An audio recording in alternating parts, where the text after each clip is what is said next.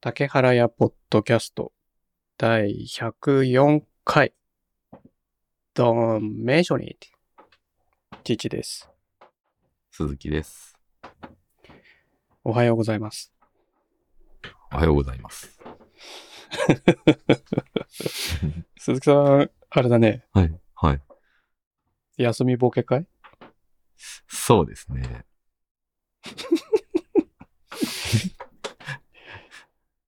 ちょっと背筋伸ばした感じで、今日はやっていこあうそうかなんなですかと思ってまあ、すいけやど。もう、あの、ソファにくつろいだ感じでいいと思いますよ。いやいやいや、そんな、とんでも本ない。当に。いやいえ、あのね、とにかくさ、はい。あの、AirPods Pro 使ってるんですよね。ああ、その話するんですかはい。はい。 なぜ、なぜこうも頻繁に AirPods Pro の充電が収録時には空っぽになってんのかっていう。うん。あのね、結構使ってるんですよね。あの、特に、僕あの、家でも仕事してるんですけど、はい、あえあえて外でしてることとかもあって、あー、持ってって、そうなんノでートすよ。 PC を持ってって。そうなんですよ。なるほど。それは、父はやんないな。うーん。そうすると、あ、まあ、ちょうどいい席がいくつかあるんですけど、その近場の喫茶店とかで。あ、お気に入りのそうそうそうそう。背中とかも、こう、まあまあ、いわゆるそのセキュリティ的にも結構大丈夫で、みたいなあとこがあって。後ろから見られにくい。そう場そ所うでそうそうそうそうそう。まあそんな変な仕事はやらないんですけど、あの、やばい仕事とかの時じゃなくて、うんうんうん何か考える時とか、そういうんうあの、えっと、一応セキュリティにも気を使って、そういうあの、はいはい。別にパブリックな情報を当たる時とかはいはい。に喫茶店で仕事するんですけど、はい。あの、そういう時大体こう、あの、二択で、こう、うんまあ大体イヤホンしてるんですよね。ミーティングしてたとしてもイヤホンだし、あの、はいはいはい。音楽聴いてるんでミーティングしてない時は。はいはい、そうするとね、やっぱね、切れちゃうんですよ。ビーズのね。ビーズのニューアルバムも出ましたか らね。ずっと聴いてますね。それでね、すごいこはうい気になるのが、まあその、本体、エアポッド、ちょっと、ムニエルし、静かにしてもらっていいですかめっちゃ噛んでんだよなおもちゃは。あの、本体がエンプティになることはわかるんですよ。うん、うん、うんうん。で、ケースに戻すじゃない。うん、うん、うんで、ケースのバッテリー使って充電するじゃない。うん、うんうんうん。でも、鈴木さんの場合、そのケース自体もエンプティなんですよね。なんかこの、な、なぜケースにうん、ケースのバッテリー状況をうん気にしてないのかが気になったんだよね。うん。確かにそうですね。あの、父はさ、うん、毎日、まあ、鈴木さんとはちょっと使い方が違うけど、うん。ジムに行くじ、行くわけですよ。うん、うん、うんうん。で、必ずイヤホンするのね。はい。だからこう、イヤホンの、その、バッテリーは、ケースもそうだし、イヤホン本体もそうだけど、すごい気使ってるわけ。はい、はい、はい、あはのい。ないと、まもあ。うそうそう。なかったらもう、う。うん。す、すごいこう、黙って静かに、静か、静かじゃないな。こう、周りの音を聞きながらってことになっちゃうじゃないうん、うんうんうん。なんかね、だからそれは嫌なんだよね。はい、はい。まあ、運動するとき欲しいですよね。そのテンションを上げる何かが、うーなんんか。習慣の、まあ、ポッドキャストでもいいんですけど。そうそう、父はまあ、ポッドキャストか落語聞いてんだけど、うん、うん、うん。あとは走ってる時はうん iPad で、あの、ドラマを見てるのね。はい、はい、はい。だからそれができないって思うと嫌だから、もうバッテリー、うんあ、切れてるっていう事故が起きたら、取りに帰るんだよね、家に。違うバッテうん、あイヤホンあ、なる ほど、ね。はい。でもまあ、そんなこことはないけどね。と。はいはいはい。いやー、それ言うとね、僕ね、よくあるんですよね。しょっちそゅうのなんポッドキャスト以外でってことで、ってことでしょ、それ。うん、そうですね。なんかもう人生において、こう、そういう。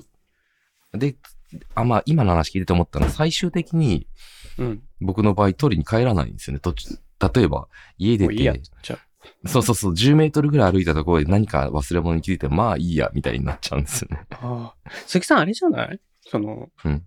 AirPods Pro 2台使えばいいんじゃない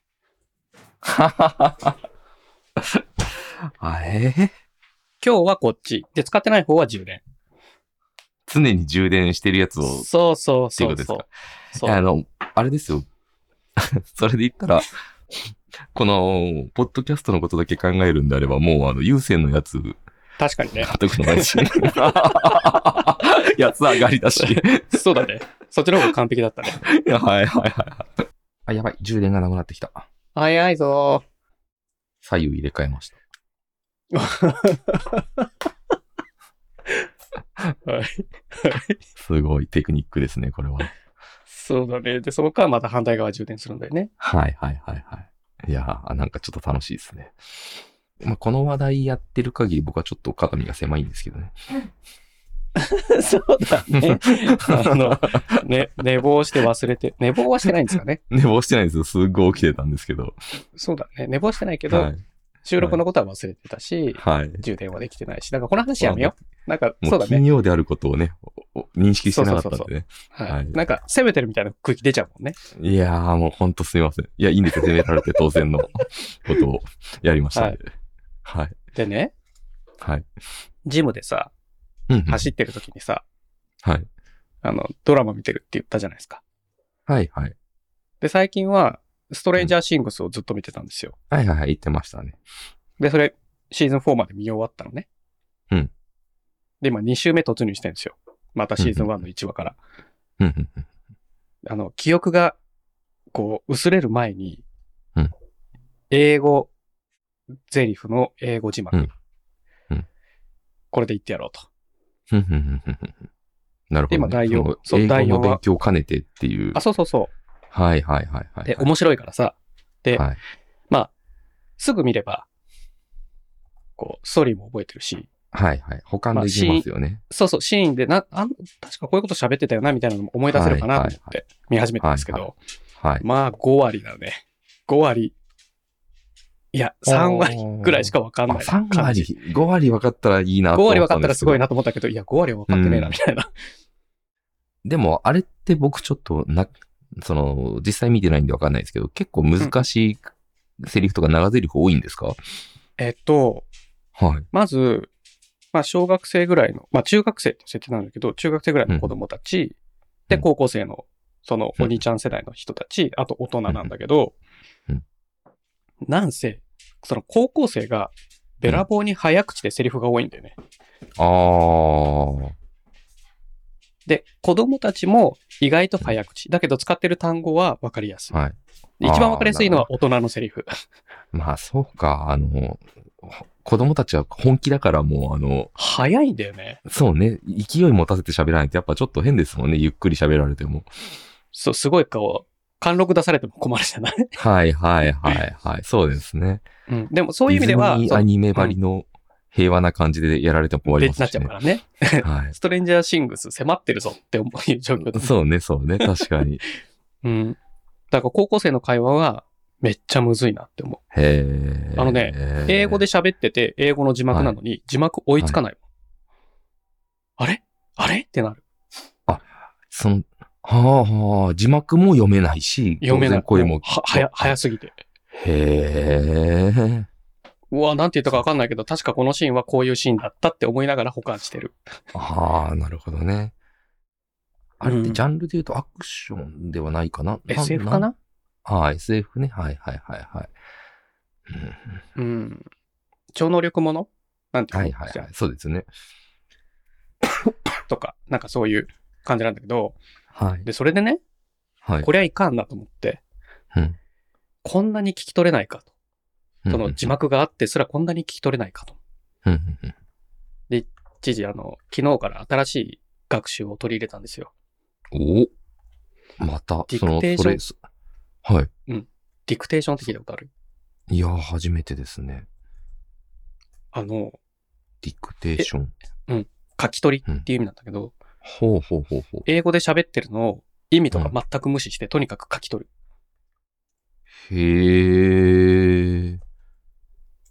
これがね、昨日から、はいあ、で、ちょうど今、ちいちゃんのレアジョブっていうサイトで英会話やってるっていう話はいはいしてるでしょ、はい。はい。で、レアジョブに、デイリーニュースアーティクルっていうのがあって、うん。あの、毎日2分ぐらいの、うん。あの、英語を喋る。ん何ポッドキャストみたいなのが毎日更新されるんですよ。2分ぐらいの。はいはいはい、はい。デイリーニュースで。はい。あの、いろんなジャンルのね。うんで、2分だからちょうどいいじゃん。うんうんうん。で、前から知ってたんだけど、で、あの、うんポッドキャストでは聞いてたのよ。はいはい。何言ってるかわかんないけど、はい。頑張って聞く。2分なら頑張れると思って。はいはいはいはい。でもそれを、分かった。こんだけできないんだったらもう書き起こししよう。ディクテーションっていう勉強方法があるんですよ、ちゃんと。それってその、いわゆる英語を喋れるようになる勉強方法なんですかそう、喋れるようになるにはまず聞き取って、どんな音か知らなきゃいけないんだよね。ああ、なるほど、ね。で、逆に、で、あ喋れるようになったら聞き取れるんだよね。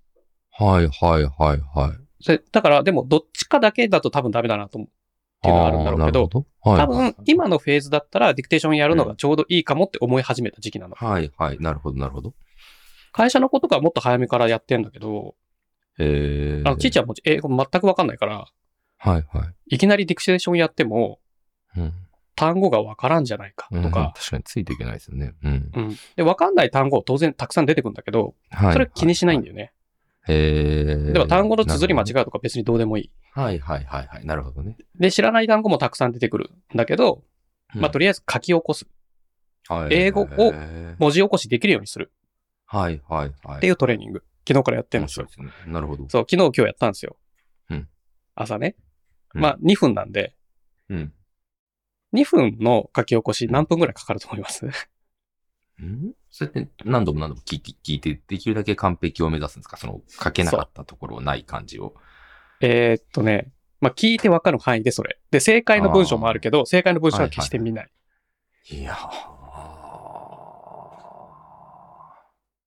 2分だよ。まあまあ、10分ぐらいでやりたいですね。あー、やりたいうんちなみ。に父は昨日も今日も30分かかってる。ああ、それはちょっとなかなかすごいですね。うん。しかもそれって、0.75倍にして再生してる。それだからね。ああ、遅くしてるんだ。 うん。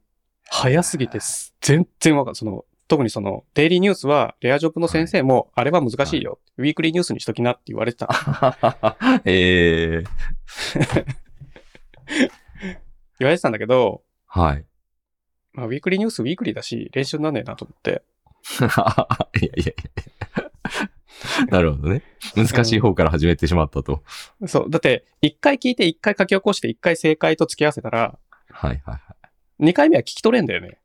い。いやー。二回目っていうか、その、もう一回やろうと思ったら、はいはい。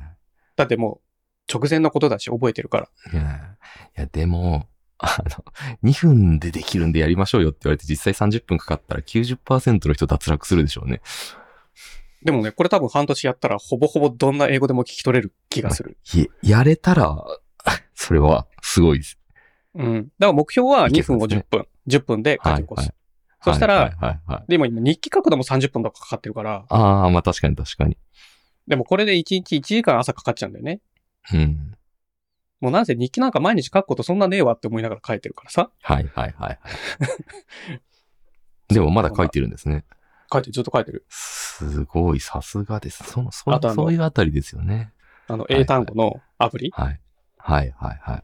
あれもずっと使って毎日使ってうてわす、ごいなあ前さ、学習データ発表した時ってそうでもなかったと思うけど、今、うん学習した日数がだから151日になってるんですよ。おお、 すごい。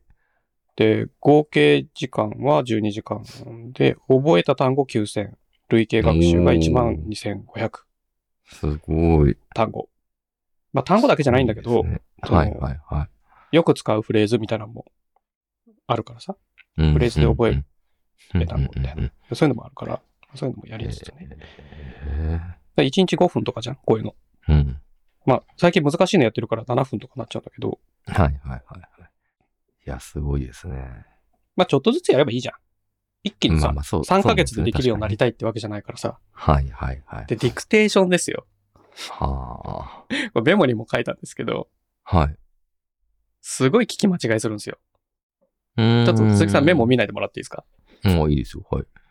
あの、今から父がうん、正解と間違いと両方言うかあら、ああー、わわかり ました。の、あ、 違うな、どっちがいいかな。正解を言うか、間違いを言うから、正解は何だったか当ててもらっていいですか、難しいな いいですよ。はいはい。やりましょう。いいですか間違いを言うから正解は何だったか。はいはい。いきますよ。うん。 all time in the trade。はい。もっと早く言うと、はい。 all time in the trade。あーこれ正解は何だったか。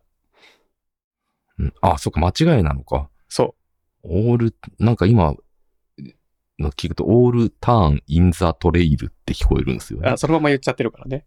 はいはいはそう聞き取れちゃった。正解は、い。うんオルタナティブトレイあ、オルタナティオブだ。ルタナティブなんで。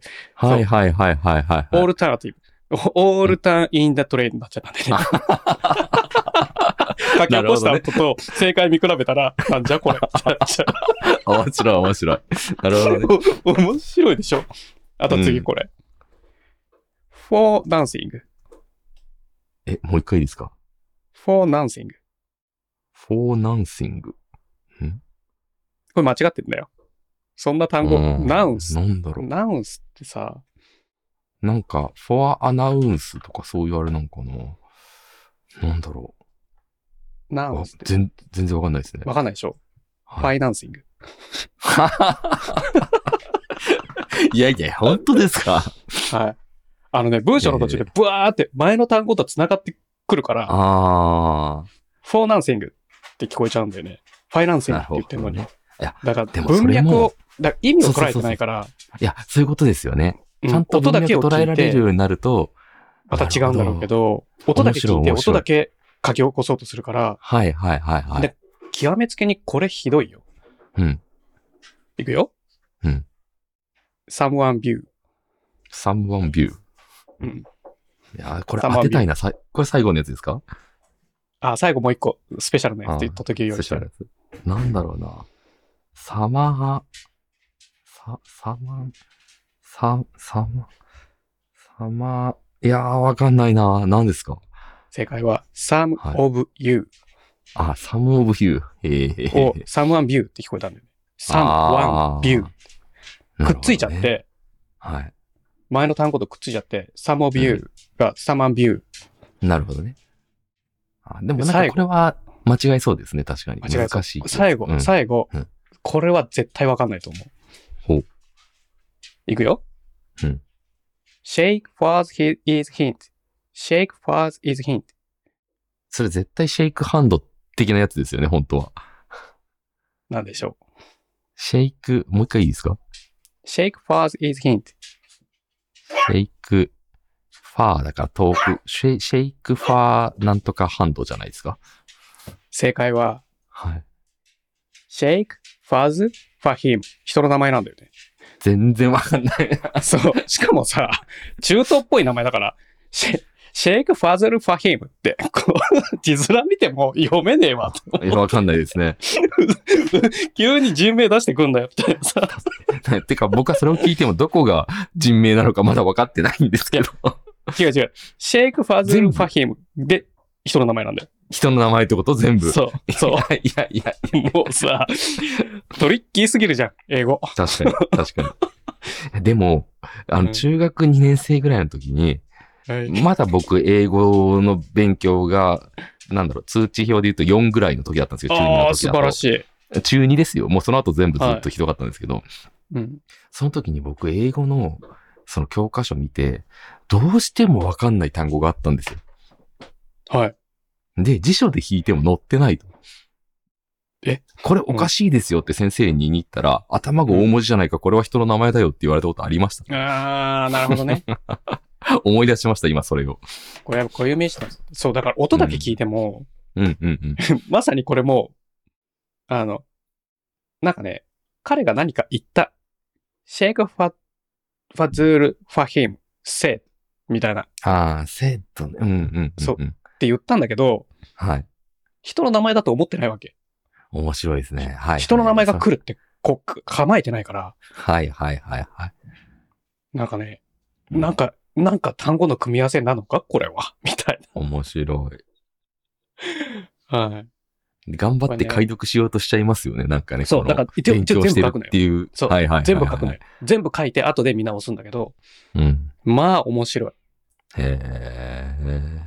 でもこんな単語あるんかいみたいなとかもあるしね。はいはいはいはいはいはなんか。い。でもそういうのも結局そのうん文脈で埋められるようになっていくんでしょうね、ちょっとずつね。その知らない単語が出てきても、多分、うん、こういう意味なんだろうなっていうのが、うん、うん、うん。なんだっけな、動詞だったら文法からう当てずっぽうで埋められるようになってくるみたいよ。うんうんうんネイティブの人とやっか。ぱ、聞いたことない日単本語でもそうですもんね、多少ね。なんかよくわかんないなって言葉も文脈で、まあこういうことなんだろうって思いながら聞くことありますよね。うん。なんかそんなのもあるみたい。うん、なるほどねでも、父は、さ、うん読み書きよりもさ、聞く方がまだ得意だわ、なんて、先週、はい、あの、のたまってたけ ど、はい。はい このレベルですよ。いやいや、難しい、難しいんですよ。やーべえと思った。これはマジで続けないとできるようにならないなと思ったね。あーでも、いきなりこれやったら心折れそう。うんうんうんうん。ですね。うん。今だから、今なら、こう、次に進むターンとしてこれやろうかな。本当は、ああ、なるほど。本をたくさん読んだ方がいいってやっぱ言われるんだけど、へえ。面白くないんだ英よね。語の本ってことです。そうそううそう。面白くない。い。正解がわかんないし。ああ、そっかそっか。そうね。確かに確かうに。んまあ、こういうこと言ってんだろうなって保管するしかない今のレベルだと。うんうんうんうん。なるほど。それはね本をたくさん読むねうん。そしたら語彙が増えて、文法はこうやって組み立てるっていう、こう、パターンが見えるらしいんだへよね。え。へえ。だからそんなそ使れ本っいてちなみ方に。うん。ああ、ごめんなさい。普通にあの、絵本とか。。それこそ、そうそううそう、絵本とか、ああ。なんかレベルがいっぱいあって、そのはいはい。幼稚園児、保はい育園児、はい小学校、低学年とか、うんこうなん、なんとかレベルっていうのがあるっぽくて、へえ。買ってんだけど、うん。ちょっと読んであすぐ飽きちゃう。うん。す ぐ飽きちゃう。買ってはあるんですね。へえ。すぐ飽きいやちでゃうもんだよ結ね。局、あの、好きなやり方でやるのがいいですよね。なんか、いいろいろ言うじゃないですか。その、音楽で覚えましたって人とか、あ映画見て覚えましたとか。うんですよ音ね楽すっごい多い。ああ結局、やっぱ自分が一番好きな学び方を続けるっていうのが、まずはね、いいんでしょうね続けるのを目的にしたいね。うんうんうんうん。あの、当面の方針はちゃんと続けられるやり方でやる。そうですね。がいいかなと思うね。うん。ところでさ、うんうんうん最近うちのネットワーク調子悪いなって時があったんですよ。えー、ニューロでしたっけニューロ光なんだけどさ、はいはいはい Wi-Fi がめっちゃ調子悪いみたいな。おうおうおうおう。ある日突然みたいな。はい。なんだこれ。来ましたね。来ましたね。浪費これは話、浪費話来ましたね。これは何なんだと思って、はい。ネット調べても別になんとかないんですよ。ああ、その通信状態っていうか、その、うん。はいはいはい。これと言ってね。でしかも Wi-Fi で、はい、え iPhone は Wi-Fi、iPad も Wi-Fi だけど、基本使ってるデスクトップって3台とも有線なんですよ。はいはいはいはい。有線にしてるから、うん気づいてないんですよ。あんまはり。いはいはい。はい。ただ、うん Mac がめっちゃネットワークがし切れるへえ。っていうのがあって、はい。これはいろんな問題が複合的に起きてるんだろうなと思ってさ。うんうんうん。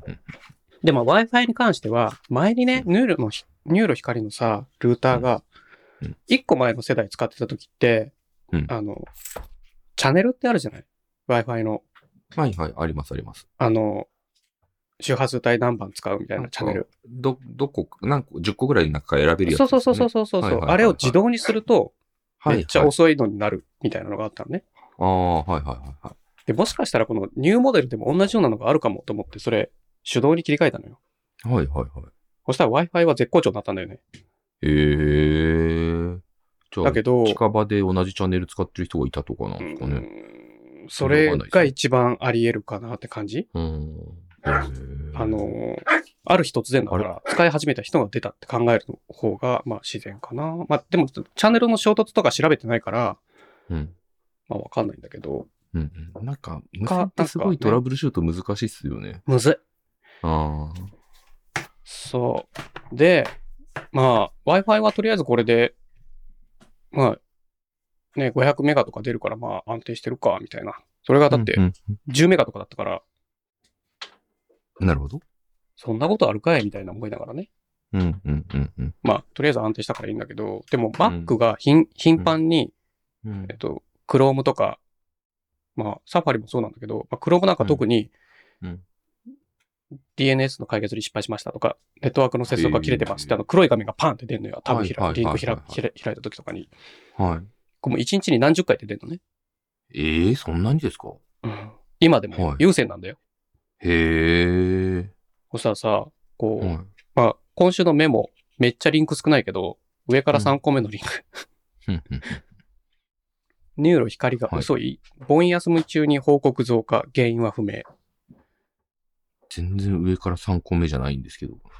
リンクだよ。 1 2あ、リンク、リンク。はいはいはいはいはい。はい。はいはいはいはいはい。お、これニュがースになってますね。はい。 8月16日のニュースなんですけど、今19日じゃないですか。はい。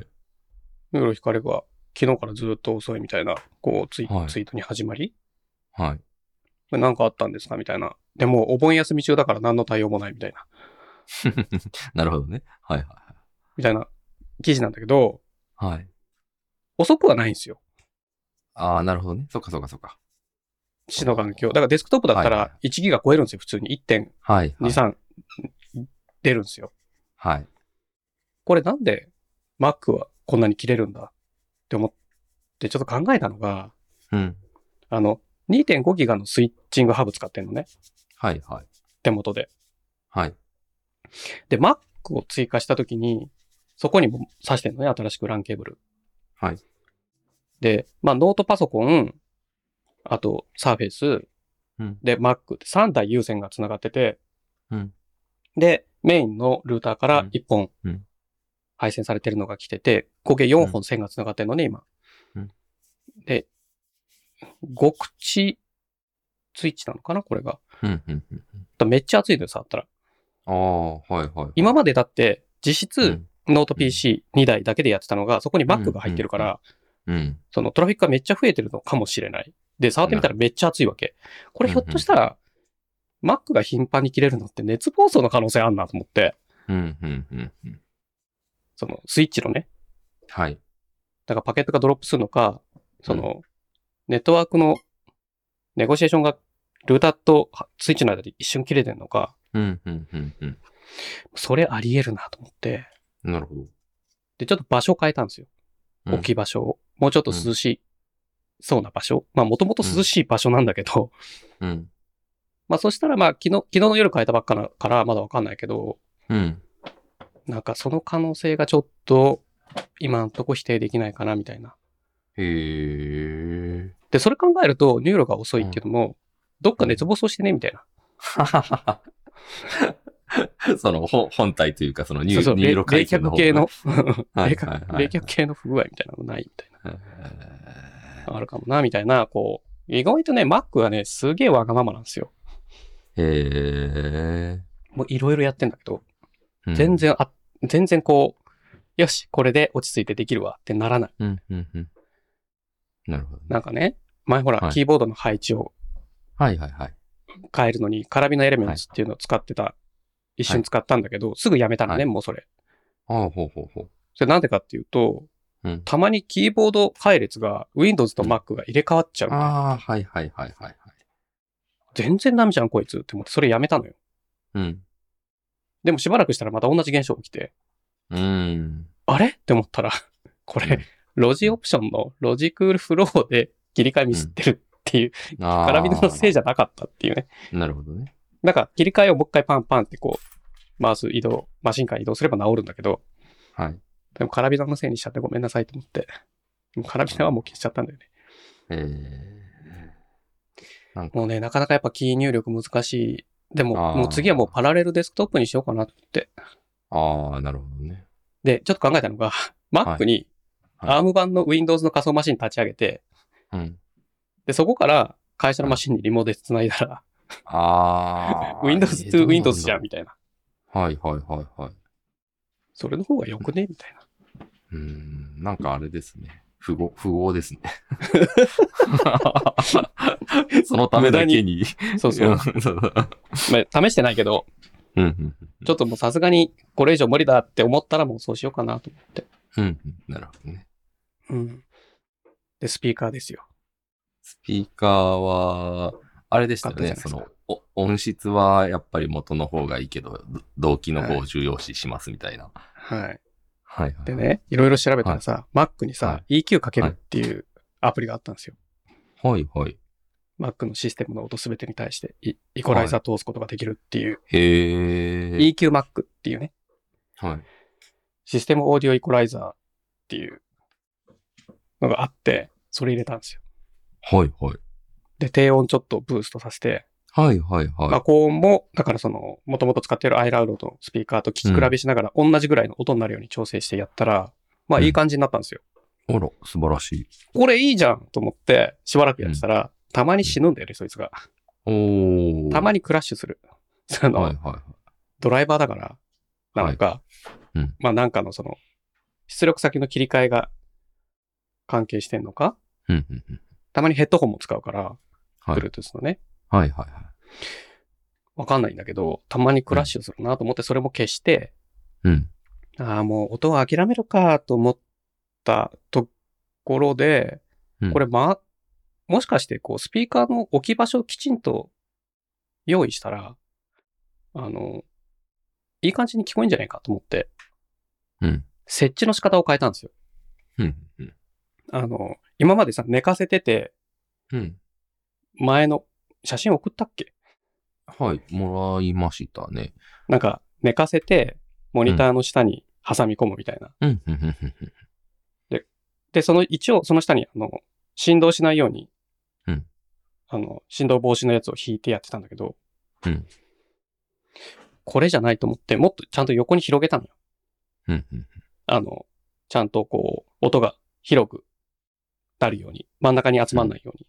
うんうんうん。そしたらさ、うん。意外といいんですよ。へえ。 EQ かけなくても。ああ、なるほど。あ当然、アイラードより低音は弱いっていう感じは全然するんだけど、はい。でも全然なんか、あれこれなら別に気にならないな、ぐらいの感じ。へーやっぱね、設置方法重要だなって思った。いやー、あのね、そのスピーカーとかオーディオにこだわる人って、それ絶対なりますね。あの、床との接地面のこのなんあーかそこうう、パーツとかいろいろありますよね。インシュレーターかますかとか、その、シンあクとははコはーいはいンみたいなはやつかさ。い。は。ないんかね、ここの、オーディオエンジンの A2 プラスは置き方間違えたらしょぼいよってネットでみんな書いてんのよ。へー。みんな書いてんだけど、まあそんなことねえだろうと思って普通にはい適当にはカいカンはでい寝かして使ってたらしょぼいしょぼいって思いながら聞いてて、はい。あーと思って、こう場所と置き方変えたら音が、うん音がすごい良くなったんだよね。すごい、すごいそんなに 変わるんです全ね。然全然違う。びっくりしちゃった。なんかああのねまあ、記事に書いて、何の記事かとかもう覚えてないんだけど、スピーカーが消える、消えるっていう表現をしてるのね。はいはいはいはい。で、音源がちゃんとう、ん。うん。ぼわって、全全体に聞こえるようになる、ちゃんと。へー。目の前にさ、すごいコンパクトにピュって置いちゃうと、そこから音がしてるっていうのがわかんのよ。へー。で、それちょっとイライラするわけ。はいはいはいはい。でもちゃんと広げて、はスピーカーの向き、その、ツイーターの向きを耳の向きに合わせて、い。はい。ツイーターってあのちっちゃい方ね、ウーハーじゃない方はいはいはいはい。合わせて、こう角度合わせると、あら不思議って感じだったね。すいませんでしたと思って。へーなんか余計なことしなくて、ちゃんと最初から 置き方気をつけてればよかっ確かに、丁寧に物を使いましょ うと。た。はい。ちゃんと皆さんのネットのね、アドバイスもいろいろ試した方がいいよって思いましたよ。確かに、確かに。いや、うんでもちょっとやっぱそういうのって軽視しちゃいますよね、普通だと。そんすなる置き方でそんな変わんないっしょ、みたいな。だってもともとだってすげえ、ちょっといいやつ買っちゃってんだから、いい音するだろうって。はいはい。思い込みもあるしねはいはいですよね。うう。んんダメだった。ちゃんとやる、や、ちゃんとやらなきゃいけないのは、やっぱ、や、やらないと、あの、性能を出すことはできないんだなっていうのは思ったね。いやー、面白いですね。うん。鈴木さんちってさ、うん。あの、一号くんいるじゃないいますね。一号くんってさ、うん当然さ、うんちするでしょします。父さ、毎日うんちの片付けをするんですけど、うん、うん、うん。うんちセンサーって今父の鼻なのね。はいはいはい。来た来たと思って、パッと振り返ったらは R みたいな。うん、うん。なんでさ、世の中にはさ、うこんなにさ、うん室内犬いるのにさ、うんうんちセンサー搭載したペットカメラがないのおー。うんちは、いいんじゃ ないですか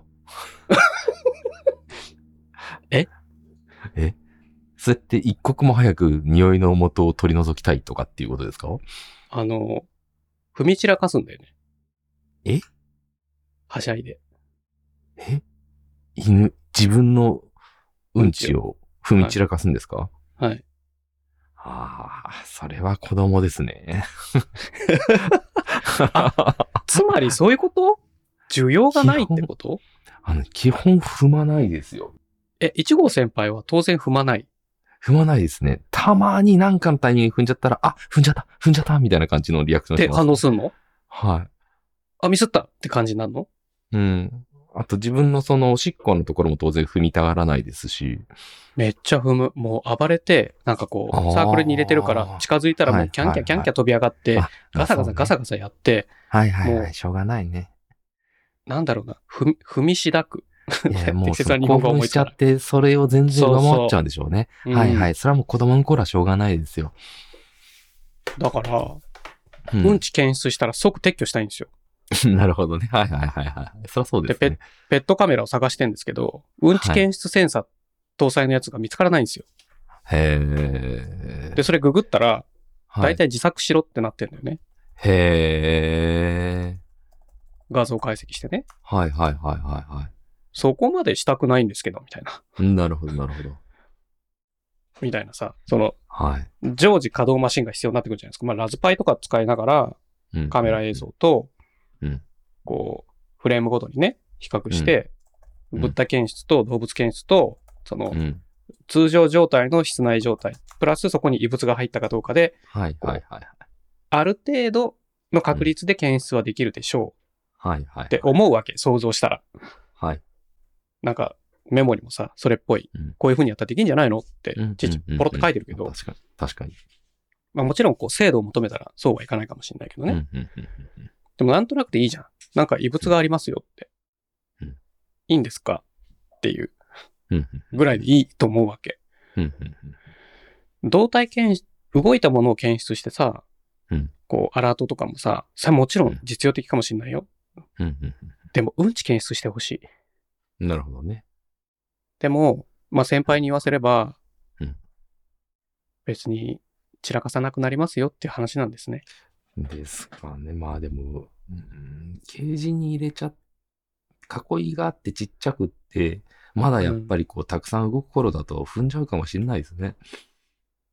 なんかね、きちんと形状をとどめてる場合もあれば、もうバラッバラになってる場合もある。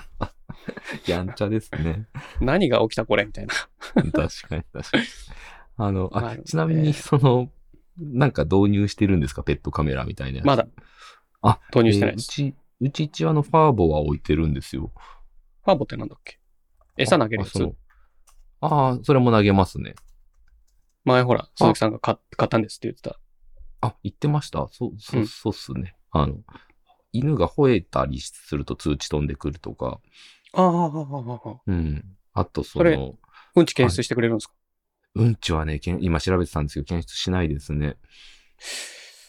やっぱなんか、厳しいのかね、うんち検出って。うーん。もう完全になんさ、はい、はい。もうニュースの取り上げとかすらしてないね。うん、確かに、確かに。いっか。やめよっか。この話。までも、どっかで来るかもしれないですよ。その、結構、ファーボとかでも、アプリ使ってると新しい機能が増えましたって言って、ああ、そうなんだ。お知らせ来たりするんで、あとその、なんだろう、その、検証にご協力くださいみたいな感じで、あの、ああ、ああ、ああ、ああ。犬こが効果的かどう今かみたいな。そうい今犬これ吠えてましたかとかなんかこういろいろあ、こう実聞かれ際たにり合ってますそかうみそたいうな。そうそうそうそうそうそあうーとかっていうのもあるまああと有料プランか無料プランかによっても結構違うんですけどうーん、なるほどね。うんまあまあ、ちょっとそういうのがね、うん出たらいいなと思ってさ、悩んですよ。悩んでんですよね。うんうんうんうんところでさ、うん鈴木さん、冷房と除湿、どっちの方使ってるあーなるほどあの 冷房ですねじゃあさ、冷房と除湿、どっちの方が節電だと思いますうん冷房ですかねはい。これ。冷房と除湿、効率がいいのは、節電テック、IT メディアニュース。これね、うん、うん、うんそもそもさ、うんその、冷房にすると冷えすぎる。うん、うん除湿にしても冷えるじゃん。うん、うん、でも除湿にすると冷えすぎないみたいな。うん、うん、うんどこを取るのがいいんだ問題っていうのと、うん、うん、うんなんかね、除湿の方がエコですよって言ってた時期なかった。ありましたね、ありました。除湿が後から出てきて、印象的には。冷房の後に除湿が出てきて、エコだっていう売り出し方してた気がしますね。でしょ、うんで、この記事によると、うん除湿って弱冷房除湿と再熱除湿って2種類あるんだって。へえ。難しいよね。まあ、弱冷房除湿は4で字のごとく、ちょっと冷房にして、霜がつくからそれで除湿されるでしょって。へえ。結露するでしょ結露した分は余分な湿湿度だから除湿されましたねっていう。じゃあそれってつまり冷房と同じじゃな冷いか房っですていう,、ね。はいはいはいはい。っていうメカニズムなんですね。うん。で、再熱除湿っていうのは、うん除湿で冷え冷えるじゃん。空気が。つまり冷房をかけてるから。それをうんもう一回温め直してから室内に戻すんだって。おおだとすると電力と食いそうですね。だから、そいつは全然エコじゃないっていう話らしいんはだいよね。はいはいはい。でも最近は、だからその再熱除湿は、もうエコじゃないから、あんまりうん見られなくなってるらしい。最近の機能ではね。最近のエアコンでは。で、つま り、電気代はン高い順に再熱除湿、いん冷房、う弱ん冷房除湿。へだったんだよえ。でつまりさなるほどね通常のドライはやっぱりエコではあるってことですよ。へえ。なぜなら 弱い冷房だかうんうんうんら。つうことですね。これね、なんか、 除湿もしたいし、うん温度も下げたいんですよ、父はう。んうんうんあれ買ったみたいなこと言ってましたよね。で除湿機あるんです。はいはいはいはでもあの、さすがに暑い時は除湿機すると、除湿機からちょっと熱風が出るから、い。ああ。乾かすためにね。はいはいはいはその、暑い時はつけたくないんですよ。い。うんうん。暑い時はエアコンで頑張ってもらいたいんですよ。うんちょっとジメジメしてて気温が30度超えてないとか、うんもう本当梅雨の頭とか、夏に入る前とか夏が終わって、うんこの秋雨前線が来てる時とか、うんのジメジメはすごい避けたい。うん。エアコンつけないで、湿度を下げたい。はいはいはいはい。でその時はちょっと室温が1度2度上がってもまあいいかなみたいな。うんうんそういう時用に買ったんですよ。で、それは今もなるほどちゃんと設置してあって、そのうん朝方とか使うのよ。エアコン切ってる時とか。うんうん使うんですけど、うんまあね、でも、エアコンで済むならそれに越したことはないじゃんみたいな。うんうん。と思いつつ、なんかこの記事がちょっと気になったんだよね。うん。なるほでど。じゃあ鈴木さんはさ、ドライ使わないってこと、あのー正直僕が一人暮らしで時は、 冷房を一切使わなかったんですよ。あーなんかお寺かなんかだったんですか、うん、まあまあそんなようなもんですね、もう。 冷暖房を一切使わずっていう生活をしてたんで、ああ、修行僧みたいだね。うん。で、僕のその、まあ実家、あのーは除湿派だったんですよね、どっちかっていうと。ああ、暑い時はうん。どっちかってい冷えば房除より湿。も除湿うん。の方が多い。なんですけど、うん。妻がなぜか除湿を絶対嫌がるんですよね。えわかんない。理由も聞いたことないんですけど、絶対冷房って言うんで、もう何も言わずにあそうなんだ、常に今は冷房ですね。あのさ、エアコンってさ、いろんな機種あるじゃない。うんはいはいはい。で、こう、6畳用とか8畳用とか10畳用ってさ、うんうん。そんなに多機能じゃないから、うんうんうん。なんか、ドライ、冷房、暖房、送風でボタンで決めない機能。ああ、そうですね。ボタンですね。でも、リビング用の20畳とか30畳用のやつって、自動ってあるんですよ。おお。はでい、。温度と湿度を設定すると、そこに合わせ込もうとするんだよね、必死で。ああ、なるほどなるほど。賢い。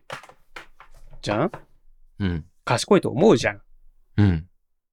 でも、うんまあそれエアコンによるんだろうけど、父が使ってる三菱の霧ヶ峰っていうモデル。はいはい。うちは全部部それで統一したのね。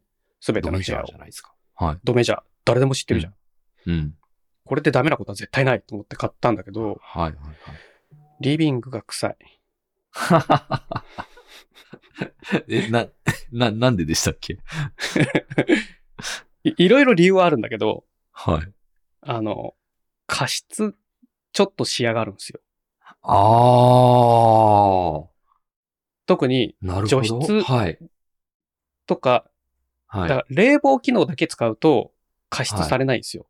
はいはいはいはい。加湿って言い方おかしいのかな、なんだろうな。なんかね、ミスト機能みたいなのがあって、はいはいはい。あいつ白い煙吐いてんぞっていう時があるの よ。はい。面白い。でしょでそれをオフにしてんのよ、もう。オフにしてんのはいはいはにい、はい自動にすると臭い時があるのよ。あー、なるほどね。その、カビ臭いんじゃなくて、うん。なんか臭いんだよ。空気が臭い。あの、はいはいはいは湿ったタオルみたいな感じの匂いがするのい。よ。はいはい。もうよく、 完全に、うんあ、あ、はい。それですね。でそれはは、三菱エアコンの構造上そうなるらしいんだよね。へえ。あなんかね、三菱エアコンの霧ヶ峰さんの機種は、はい。指定温度に達すると、うフんァンが止まるんじゃなくて、送風モードに切り替わるらしいんだよね。ほうほうほうほうほで、送風になるとうん、結露してるから、中は、う。うん。ちょっと乾きながら臭い匂いが出るってはいはいはいはい。しょうがないですね。ってなっちゃうんだって。はいはいはで、それが自動だと顕著なのよ。い。へえ。賢い AI 自動って書いてあるのに、何がえー AI じゃと思いながら。まあまあだか確からに。父。は、リビングは、まあな夏は冷房ボタンを押すようにしてるのね。へえ。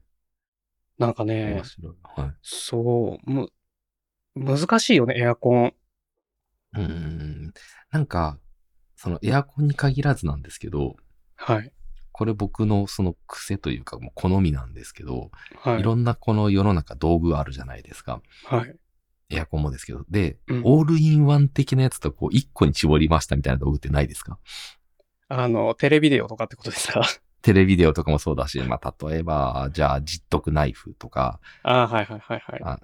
に対して1個のナイフとか、はいあとその、はい例えばエフェクターとかでも、はいはい。まるっといっぱい入ってるやつ。そうそう、マルチエフェクターと、うんそうそうそうそうそう、単発で、僕ねこう。うん。そう。僕何でも、機能1個のやつの方が好きなんですよ。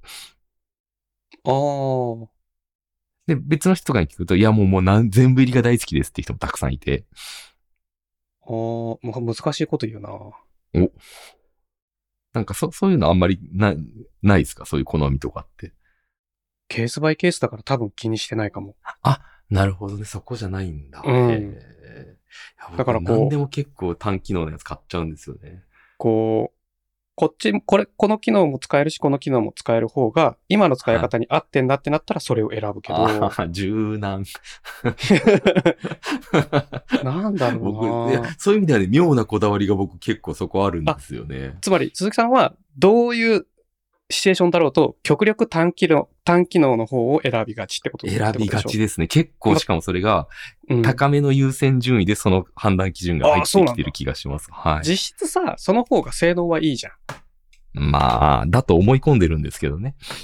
でも、例えば、まあ、うんオーディオインターフェースの話に戻るけど、戻るっていうか、の例えだと分かりやすいんだけど、これ、マイク入力、つまりアナログからデジタルに変換する機能。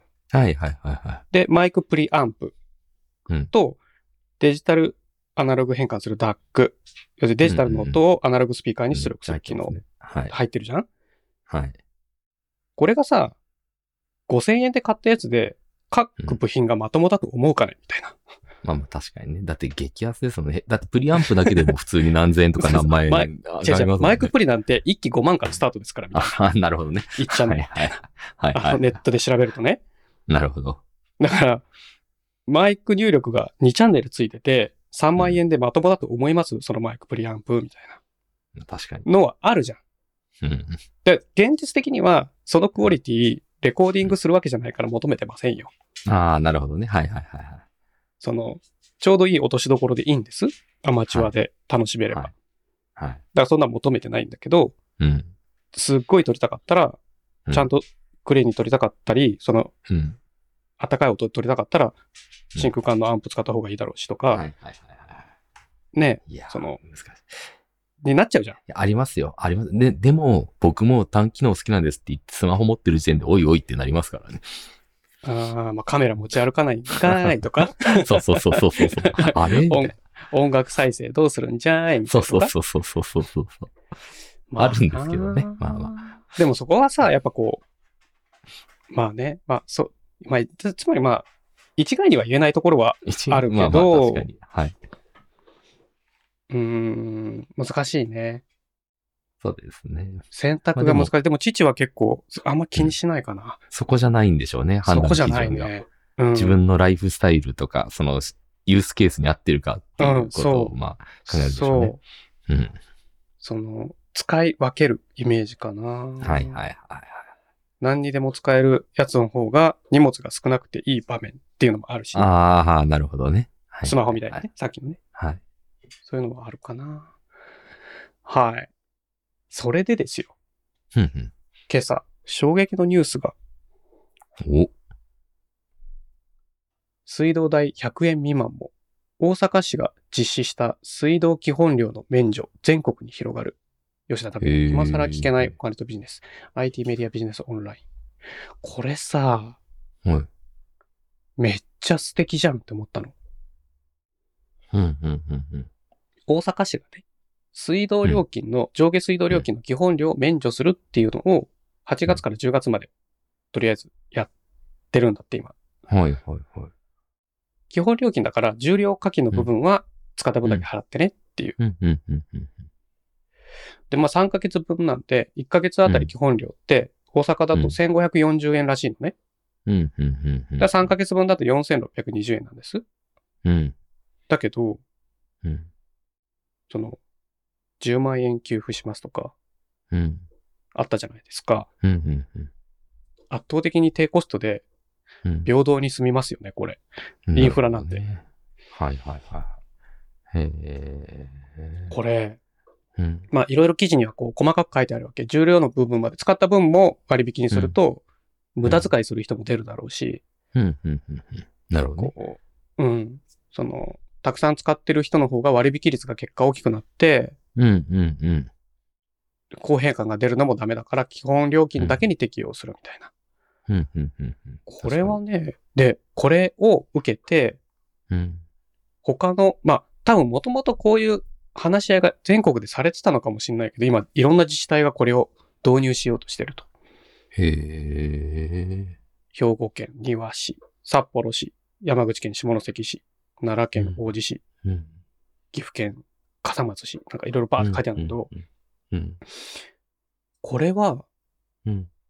すごくうん、こう、平等に、フェアうに、ん。コストをあまりかけずに、うん。こう、生活を支援することにつながるなと思うの。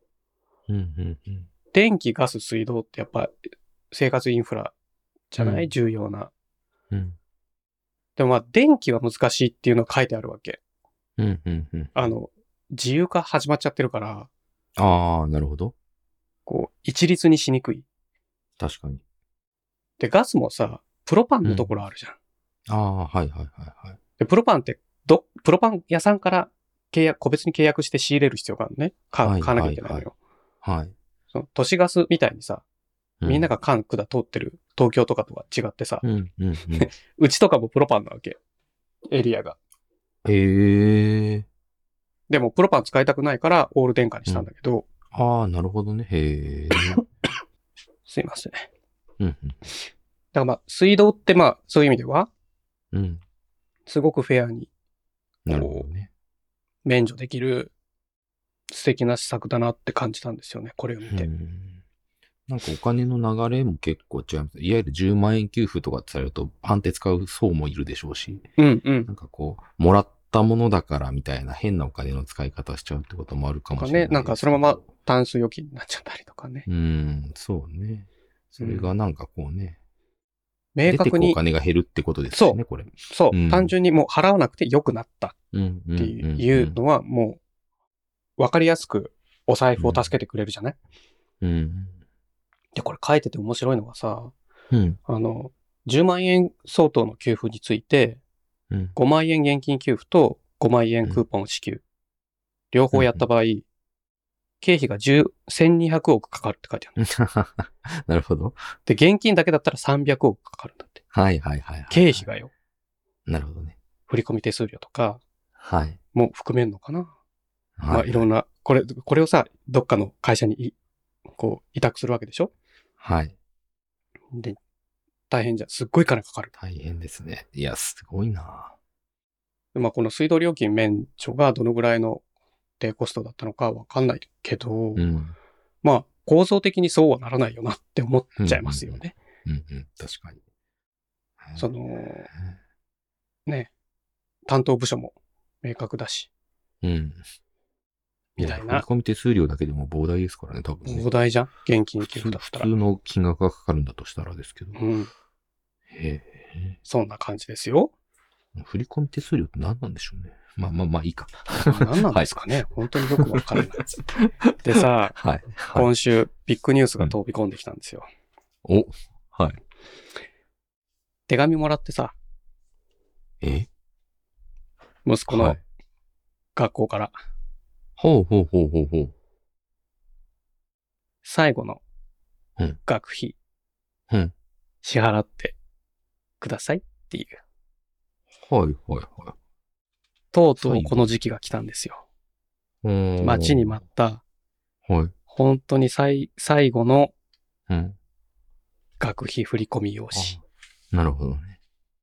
これで、父は、この長年の、うんうん父は散財家だ散財家だって言われてますけど、うん。うんうんいや、学費って、うん。うん。よっぽどじゃんまあ高いですね。散財ではないよ。投資って言えば投資かもしれませんけど、うんうんうん。でもその投資は父には決して返ってくるものじゃなくて、まあ彼の人生のための投資なんで、うんうんまあ散財っつったらもう究極の散財じゃないですか。うん。まあそうですね。その、もう楽しむ。もう父にしてみたら、もう父には楽しみしかないわけ。はい。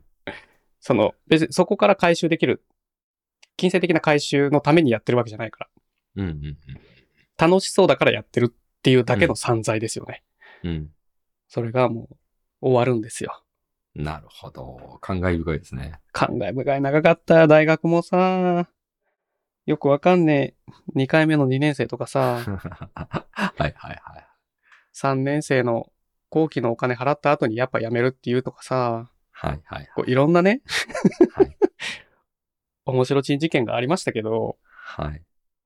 これでね、まあ、ん父は本当に期待してるよ。これで学費は終わると。いやいや、まあまあまあまあ。ここにそうフラグは立ててほしくない。はいはいはい。そうですね。はい。これで本当に終わるんだっていうのね。いや、すごいですね。一大イベントですね。ライフイベントの中でもなかなかの。そうう。ん。長かった。まあ、てはいえ5年だからね。まあまあ、いや、それで言ったら僕ごめんは、あの、 6年か。うん、学費なんて払ってないんでね。だから、はい。鈴木さんのはい。父上もはい。 散財王だったんですよ。ははははそういう意味で。まあまはあ、い子供二人いますしね。はい。そこにこう、散財してってね。はいはいはいはい。どうなる君どうなるこの後どんな手を打つみたいな。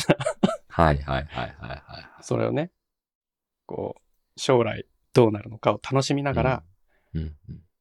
やるっていうのがね。うん。あ、そういう意味ではあれですか。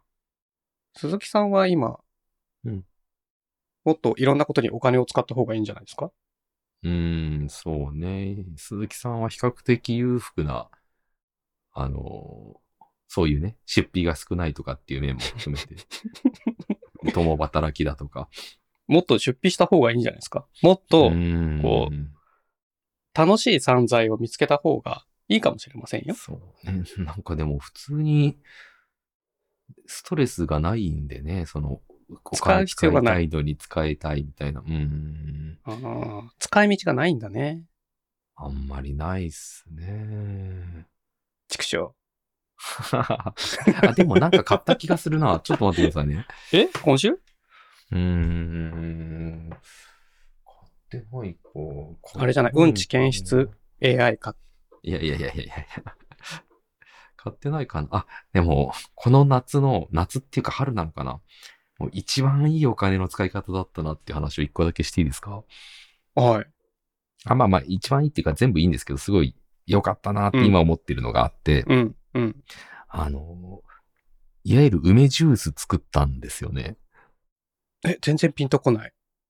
ピンとこないですかう、梅酒ってさ、はい。お家で作れるイメージある。はい。そうです、そうですそうです。梅酒キットみたいなのが。はい、はい、はい。それのまあ、それです。ジュース版ってこと、はいそれですあーそうですあ、そうです、そうです。あの、アルコール、発酵させないし、アルコールも入れなければ、ジュースになるんですよ。はいはいだからあ、そうなの本当に青梅と、あまあ、瓶買って、青梅とう。氷砂糖をザンザンザンで詰めればできるんですよ、もへえ。う。で、それを作って、まあ、1、2ヶ月ぐらいかな、置いといたら、もうね、めちゃくちゃうまいんですよ。あれ、そんな短い期間でいいのあ、全然大丈夫です、そんぐらいで。もっと短くてもできるんですけど。あ、そうなんだ。うん。で、お酒とかの場合は、まあ、お酒の場合いろいろあの、法律とかもあって、あの、うん。再発行しないようにちゃんとやらないためとか、いろいろ、ちょっとうるさいんですけど、へーあと、ブドウは使っちゃダメとか、うん。あ、難しいルールがあるんだね。あまあまあ、いくつかあるみたいなんですけど、あの、の場合は、お酒とかの場合はちょっとこう発酵、あ、発酵じゃないか、あの、熟成っていうのかな、あの、させた方が美味しくなるから長い期間やりましょうとかああ、るみたもいなうちょっと長い。期間。そうそうそう使そった方うがそうそう。あそうーええ。もうね、全然、めちゃくちゃ美味しいんですよ。なぜ、世の中の梅ジュースは、この味にならないんだろうってぐらい美味しいんですよ。それってさ、はい。その、自分で作ったわけでしょはい。それを、なは、な、何リットルっていうか、どのぐらいの分量作ったんですかえっとですね、青梅1キロ、氷砂糖1キロぐらいで、重さとしてはまあ2キロなんですよね。原材料がそうです、そうです。で、そうですると、水が4リットルの、その瓶の中に、はい。うん、1リットルぐらいできるのかなかんなんとなく高さで言うと。え、その、飲める部分液体がうん。 1リットルぐらいしかできないのできない。で、その1リットルのやつを、えーっと、最終的に水で薄めて飲むんですよ。あの、飲む直前にこあう、あシロップをコップにちょっと1杯ポンって入れて、あと水でこう、2倍か3倍ぐらいに薄めるのかな好みでいいと思うんですけど。ああ、なるほど。そう、原液で飲むわけじゃないんだね。そうです、そうです。原液だと濃すぎるんで。水とか炭酸で割ったりとか。もっとたくさん楽しめんだね。そう、そ1うで回す、そ作うでるす。そうですと。その1リットルで終わるわけじゃないんだ。飲む量そうはで。す。はい。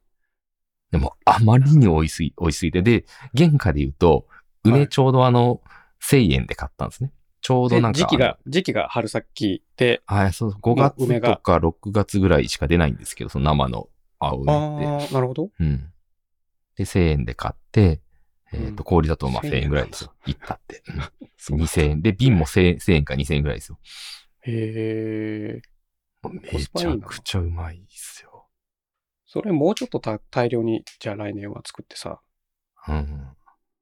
もうあねれ、じゃないもうちょっとなくなりそうなんで、今。そうだよね。はい。まあ、なんで、ちょっともちうりこれは、うん。クオリティは落ちるかもしれないけど、このうんネットで、冷凍してる青梅をあ梅買いましょうと。はああ、で、また作る。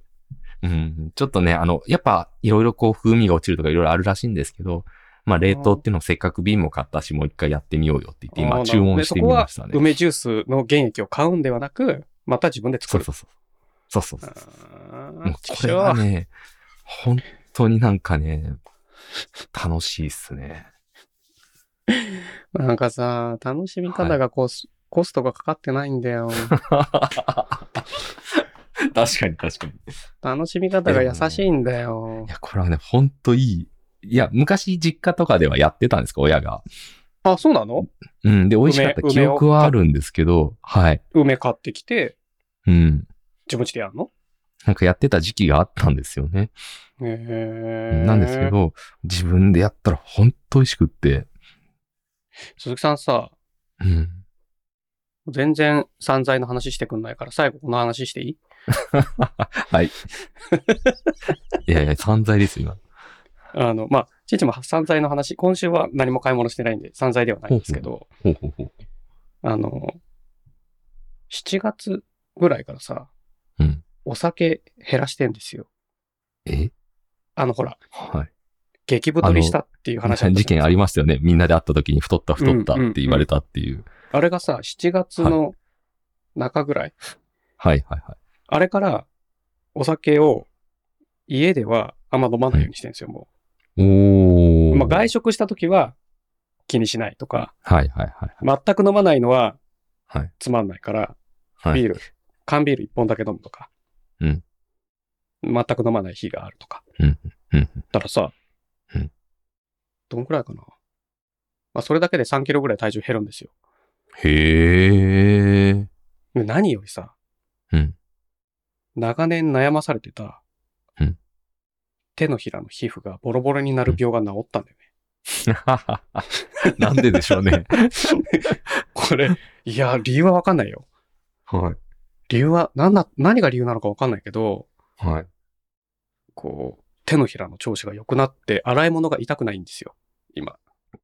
へー、不思議ですね。洗い、不思議。何が原因だったのか、未だにちょっと心当たりはないんだけど、はい。なんか手のひらボロボロ切れたり、こうんう、なんかね、海が出るんですよ。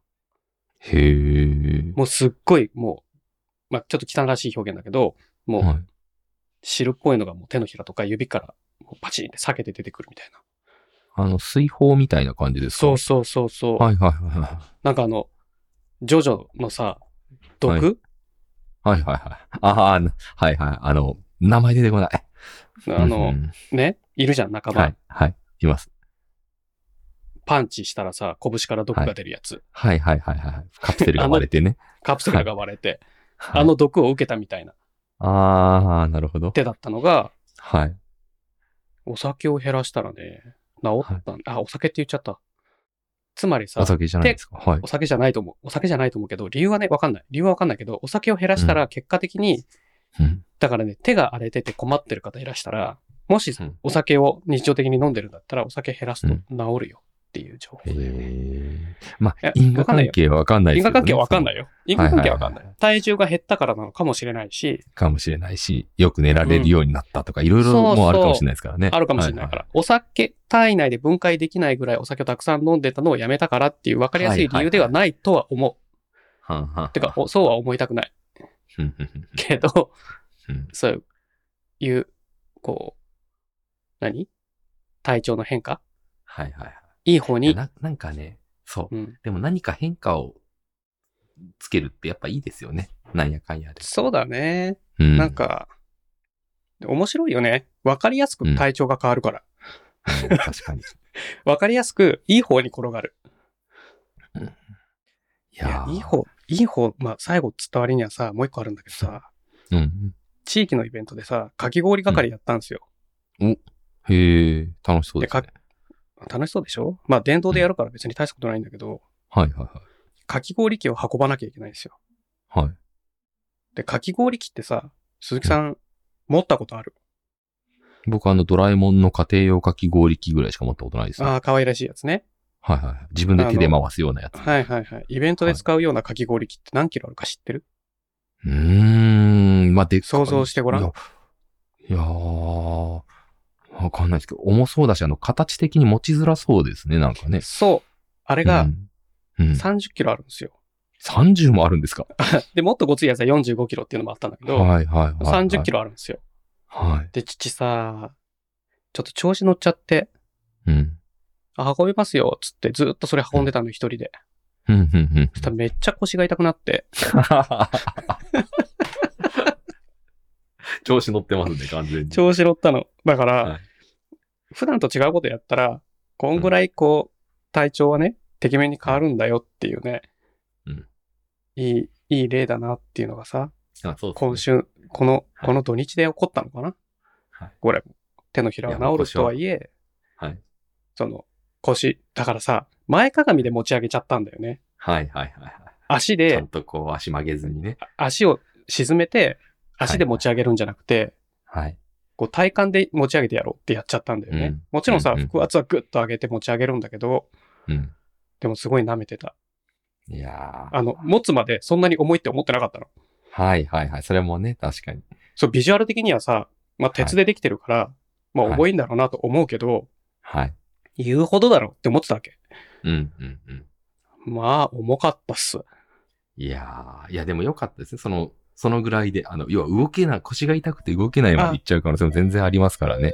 そこは、筋肉の鎧が守ってくれたんでしょうね。そうだね。なんかピンポン来たけど、まあいっか来。ましたね。じゃあまあ、今週はこんぐらいにしましょうか。はーい。はい、お疲れ様。お疲れ様です。